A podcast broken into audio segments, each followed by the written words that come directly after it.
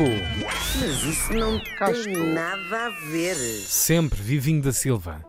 Pois é, olhem, nos idos de março do ano 44 a.C., morria durante uma sessão do Senado no Teatro de Pompeia, em Roma, assassinado com 23 punhaladas nas costas, Caramba. aos 55 anos. Isto é outra- Então, é não é, outra mais um. Este homem replica O tudo. imperador romano Júlio César.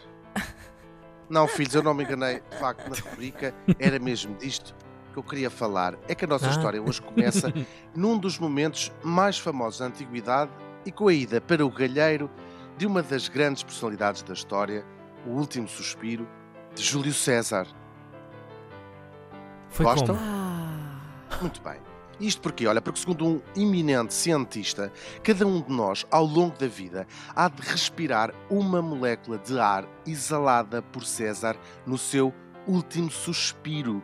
Imaginem, isto é fácil de explicar, mas Meu temos de ter em conta o seguinte: quantas moléculas de ar respiramos de cada vez que nós inspiramos e depois quanto tempo é que as moléculas duram na atmosfera. A primeira questão, ele responde: numa temperatura normal, portanto, e a pressão normal, nós respiramos 25 sextilhões de moléculas de cada vez que inspiramos. Isto são 25 com 21 zeros à frente. Portanto, bué da moléculas. Por comparação, imaginemos cada um dos habitantes atuais da Terra, nós somos 7 mil milhões, que cada um de nós tinha outros 7 mil milhões de descendentes, ou de filhos, não é?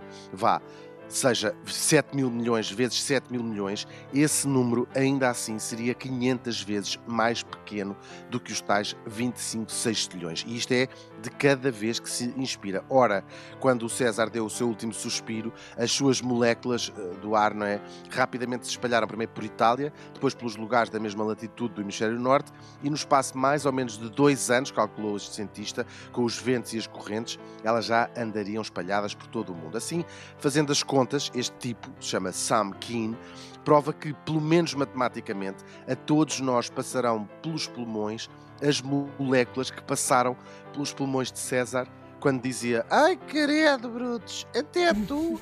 e se deixava cair no mármore impecável do Senado. Tudo isto vem contado no livro deste Sam Keen, que se chama O Uhum. Último Suspiro de César, onde também tem outras curiosidades sobre o ar que respiramos, os gases em geral e até um frigorífico, imaginem, inventado por Einstein. Eu não recomendo de todo a leitura deste livro para eu poder continuar a usar eh, todas as suas curiosidades durante esta rubrica. Como disse o próprio Júlio César, se for para quebrar a lei, façam-no para tomar o poder de assalto. Caso contrário, respeitem. Mas isso não tem nada a Que ver. nojo!